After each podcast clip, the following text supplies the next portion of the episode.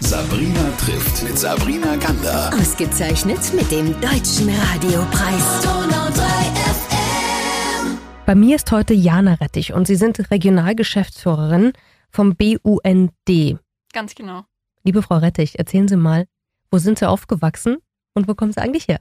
Ich bin hier in Ulm aufgewachsen, im Ortsteil Donaustetten und ähm, ja, war dann zu meiner Ausbildung zur Pferdewirtin in Marbach im Haupt- und Landgestüt bin dann anschließend an der Uni Hohenheim gelandet, ähm, habe dann eine Weile in Tübingen gearbeitet und bin dann nach ja, elf, zwölf Jahren jetzt wieder nach Ulm zurückgekehrt, beruflich. Privat lebe ich jetzt allerdings im Landkreis Heidenheim. Warum wollten Sie Pferdewirtin werden? Ich habe, seit ich ganz klein war, eine ganz große Begeisterung für Pferde und das war eigentlich immer mein Berufswunsch, als ich klein war. Und ähm, jetzt mache ich hauptberuflich ein bisschen was anderes, aber die Liebe zu den Pferden verbindet mich weiterhin im Privaten. Und verbindet einen ja auch mit der Natur. Definitiv, ja. Ich bin ganz viel mit den Pferden draußen in der Natur und genieße das auch sehr. Was gibt Ihnen das dann, wenn Sie ein Pferd berühren? Ähm, es ist einfach Zufriedenheit, irgendwie Verbundenheit mit dem Lebewesen und auch Vertrautheit. Mhm, also ich weiß von Menschen, die eben mit Pferden ganz viel zu tun haben, dass egal wie schlimm, glaube ich, das Leben gerade ist, sobald man beim Pferd ist, hört irgendwas auf. Ist eine andere Welt da, oder? Ja, das stimmt. Also ja, die Verbundenheit zu den Pferden ist einfach was ganz Besonderes. Pferde sind so tolle, ruhige Tiere, die einem ganz viel geben. Und man muss auch als Mensch selber runterkommen, wenn man mit dem Pferd beschäftigt ist. Und die spiegeln einen ja auch ganz schön, ne? Ja, auf jeden Fall. Also wenn man gestresst zum Pferd geht, dann ähm, funktioniert eigentlich gar nichts. Jetzt sind Sie BUND Regionalgeschäftsführerin. Was bedeutet das? Der BUND ist ja der Bund für Umwelt- und Naturschutz Deutschland. Also ich arbeite hauptberuflich im Umwelt- und Naturschutz und ähm, bin da für eine bestimmte Region zuständig. Also das ist der Alb-Donau-Kreis, der Stadtkreis Ulm und der Kreis Biberach und ähm, mache da ganz viel verschiedene Sachen im Umwelt- und Naturschutz. Das heißt zum Beispiel, nehmen Sie mich mal in so eine ganz normale, wenn es die überhaupt geben sollte, Arbeitswoche von Ihnen mit. Ich kann Sie ja vielleicht in diese Arbeitswoche mitnehmen.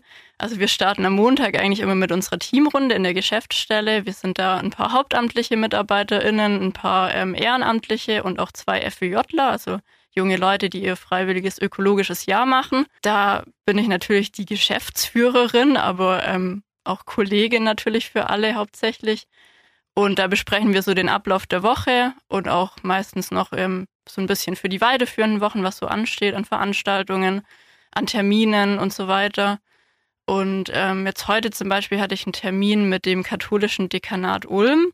Wir wollen ähm, die Artenvielfalt auch auf kirchlichen Flächen voranbringen. Genau, das war jetzt heute so ein Termin. Dann hatte ich heute tatsächlich auch einen Termin zur Einrichtung von neuer IT. Also auch das mache ich als Geschäftsführerin vom Umwelt- und Naturschutzverband hier in Ulm. Ja, was steht die Woche noch an?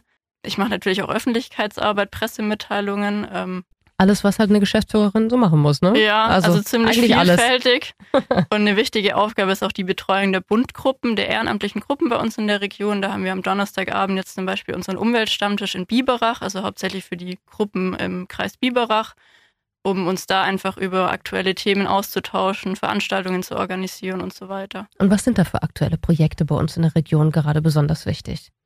Ähm, wir haben uns jetzt ähm, kürzlich mit einer Stellungnahme zur Regionalplanung äh, eingebracht. Die Regionalplanung ist für uns eigentlich ganz wichtig, weil da natürlich die ähm, Grundsätze gelegt werden für die ganze Region, was in den nächsten Jahren ähm, Flächen bebaut werden sollen, wo Naturschutzflächen entstehen dürfen und so weiter. Da wurden wir leider nicht besonders gut gehört. Äh, da wurde nur einer von unseren Vorschlägen in die Regionalplanung mit einbezogen. Das ist natürlich dann oft auch sehr frustrierend, wenn wir uns da als Träger öffentlicher Belange einbringen in solche Verfahren. Dann ähm, sind wir gerade bei ähm, einem Bebauungsplan in Rottenacker dran, ähm, eine Streuobstwiese und auch eine geschützte Mähwiese zu schützen. Das soll auch gebaut werden, äh, was natürlich für die Natur ziemlich dramatisch wäre. Ähm, das ist gerade aktuell auch noch so eine Sache, die ansteht. Ja, und dann versuchen wir einfach auf vielen Flächen Natur- und Artenvielfalt zu erhalten. Ich habe den Eindruck, der Februar, der war ja eh viel zu warm. Beschäftigt Sie das sehr? Ja, das ist definitiv ein Thema dieses Frühjahr. Also es geht jetzt schon zum Beispiel mit der Amphibienwanderung los. Die Frösche, die Kröten wandern gerade schon zu ihren Laichgewässern. Das ist eigentlich viel zu früh. Also wenn jetzt nochmal eine Frostperiode kommt, dann ähm, geht der ganze Laich kaputt, friert ein. Also das ist echt dramatisch. Auch die Insekten sind schon aktiv. Gerade Wildbienen schlüpfen jetzt zum Beispiel schon, was eigentlich auch viel zu früh ist. Mücken weil, sind unterwegs. Ja, Mücken sieht man natürlich in der Natur, auch im städtischen Bereich. Ja, das macht mir schon Sorgen. Haben Sie das Gefühl, dass es vor zwei Jahren vielleicht in der Gesellschaft noch einfacher war, solche Themen, Naturschutz und natürlich mit all den verbundenen Maßnahmen, die es eigentlich in der Gesellschaft braucht, leichter war zu platzieren? Und jetzt, nach diesen zwei Jahren, ähm, der neuen Regierung, wo tatsächlich auch so ein leichtes Grünen-Bashing, würde ich jetzt mal behaupten, stattfindet. Haben Sie da Nachteile davon? Also ich spüre das im Moment noch nicht, dass wir Nachteile davon haben, aber es ist schon so, dass man merkt, dass die Menschen ein Stück weit krisenmüde sind. Also es sind einfach so viele Krisen, der Ukraine-Krieg, die Energiekrise, der Klimawandel. Die Menschen sind gerade irgendwie gefühlt ein bisschen überlastet von diesen ganzen Krisen. Und bei uns kommt es tatsächlich jetzt noch nicht so wahnsinnig an. Also wir haben Gott sei Dank, muss man sagen, weiterhin auch ähm, Spenden, ähm, Leute, die bei uns Mitglied werden. Ähm, aber so gefühlsmäßig, wenn man sich mit den Leuten unterhält, dann ist es schon einfach so, dass die Leute krisenmüde sind. Was ist denn jetzt für Sie eine Herzensangelegenheit? Wo würden Sie sagen, da würde ich heute, weil ich die Plattform jetzt auch hier habe in der Sendung, gern mal den Finger drauflegen? Also mir ist es persönlich ganz arg wichtig, dass ähm, alle Lebewesen auf dieser Erde auch in Zukunft ein gutes Leben haben. Das sind wir Menschen, aber das sind auch alle Tiere und Pflanzen, die uns umgeben. Und gerade diese Tiere und Pflanzen, die uns umgeben, also das gesamte Ökosystem, ist ja auch für uns Menschen unheimlich wichtig. Wenn da Dinge aus dem Gleichgewicht kommen, dann hat das immer auch Folgen auf uns Menschen. Und wenn Tiere und Pflanzen gut leben können, dann können auch wir Menschen in Zukunft gut leben. Und dafür möchte ich gerne heute in dieser Sendung eine Lanze brechen. Absolut. Und was kann jeder Ihrer Meinung nach machen im Kleinen? Man kann im ganz Kleinen schon ganz arg viel tun, wenn man zum Beispiel einen Balkon oder einen kleinen Garten hat, den einfach naturnah gestalten. Mal eine wilde Ecke lassen, einen Totholzhaufen, einen Laubhaufen, die richtigen Pflanzen, also Wildpflanzen, ähm, einfach einpflanzen. Da ist schon der Natur ein großes Stück geholfen, weil die Fläche von allen Gärten in Deutschland ist tatsächlich genauso groß wie die Fläche aller Naturschutzgebiete. Wow, das wusste ich auch noch nicht. Ja, also wir können wirklich in unserem privaten Bereich schon selber ganz, ganz viel tun. Und gibt es noch einen Punkt, wo Sie sagen, da engagiere ich mich vielleicht ein bisschen mehr als woanders? Ja, also mir liegt das Thema Artenvielfalt einfach am Herzen. Ähm, ich bin auch daheim. Wir haben uns jetzt letztes Jahr einen ganz kleinen Bauernhof gekauft und äh, machen da auch natürlich viel mit naturnahem Garten, mit wilden Ecken und ähm, ein paar alten Streuobstbäumen, die wir erhalten und auch neue Bäume pflanzen. Das ist so mein Herzensthema.